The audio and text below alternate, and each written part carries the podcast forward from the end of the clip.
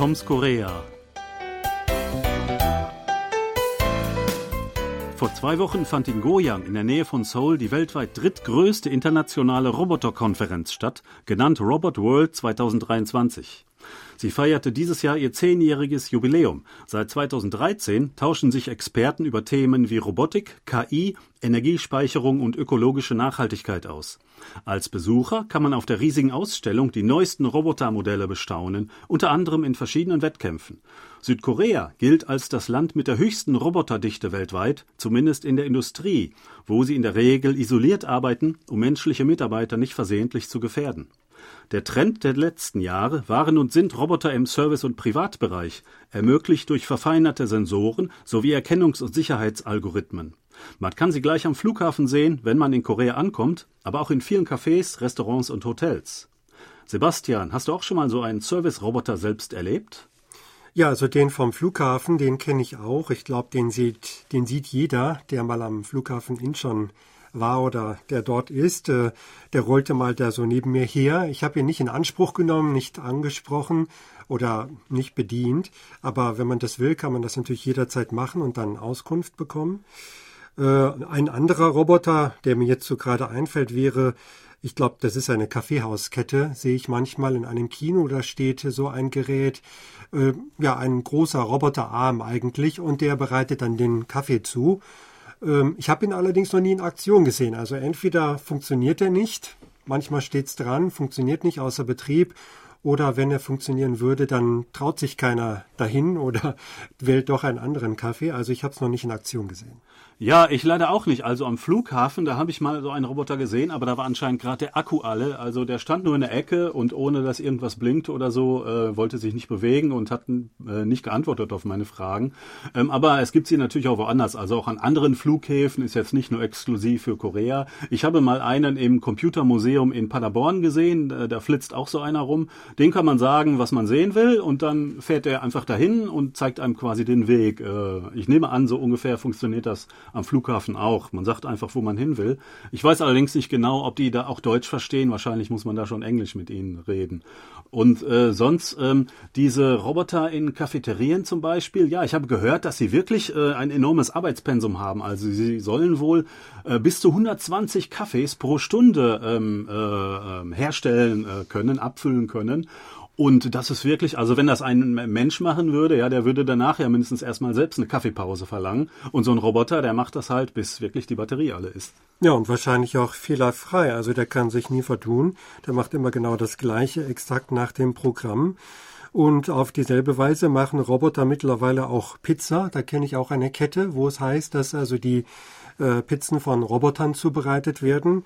Das haben wir manchmal bestellt. Da schmecke ich jetzt auch keinen Unterschied. Also ob das ein Mensch gemacht hat oder eben tatsächlich der Roboter.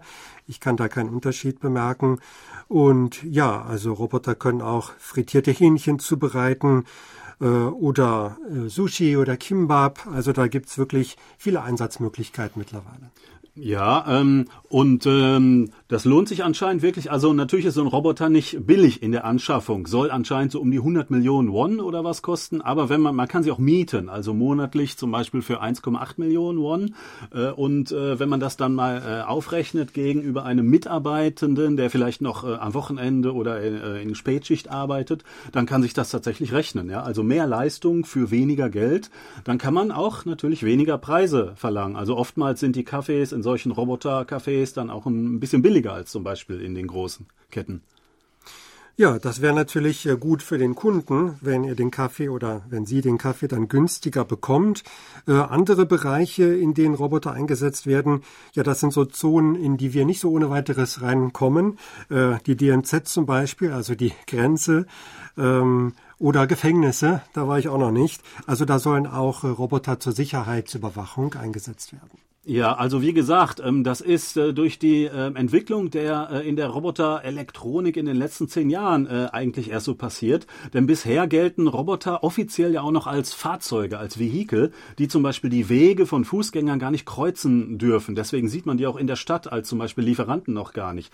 Aber es gibt ähm, diese Industrie wird natürlich auch angesichts der großen Konkurrenz von China, nehme ich mal an, von der Regierung jetzt stark unterstützt. Es gab zum Beispiel in diesem Jahr wieder Gesetzesänderungen und es soll diese Änderung äh, halt eintreten, dass sie nicht mehr als ähm, Fahrzeuge gelten, äh, sondern ähm, halt als normale äh, Teilnehmende im Straßenverkehr, dass sie dann auch eventuell zum Beispiel Radwege benutzen können, ähm, um Lieferungen zu tätigen. Also noch dieses Jahr sollen anscheinend ähm, Lieferroboter äh, eingesetzt werden.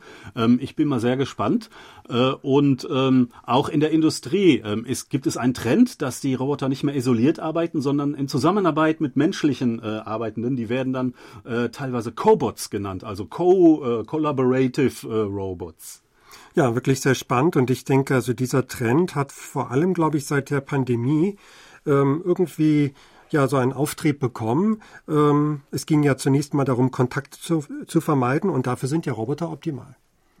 Ja, ähm, seitdem äh, und ich glaube, der Trend wird auch weiter anhalten. Ähm, äh, insbesondere auch in Korea haben sich viele Start-ups gegründet. Es gibt hier auch weltweit führende äh, Roboterhersteller wie Doosan Robotics äh, zum Beispiel. Andererseits gibt es natürlich auch die Sorge, dass äh, Roboter immer mehr Arbeitsplätze wegnehmen.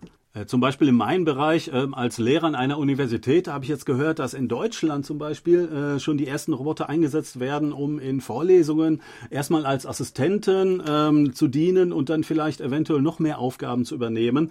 Also ähm, ich selber habe da eigentlich keine großen Bedenken, äh, dass mein Job noch zu meinen Lebzeiten in Gefahr sein wird. Aber naja, jüngere Leute könnten da vielleicht ein bisschen Angst bekommen. Auf jeden Fall äh, sind die Roboter, so wie wir sie jetzt kennen, auch schon sehr hilfreich und äh, sie unterstützen den Menschen.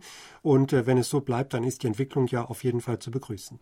Ja, wir hoffen, dass wir nicht drunter leiden müssen oder Sie und dass die Zukunft mit noch mehr Robotern natürlich noch besser wird. Und sagen auf Wiederhören bis nächste Woche. Thomas Kuklinski-Reh. Und Sebastian Ratz auf Wiederhören.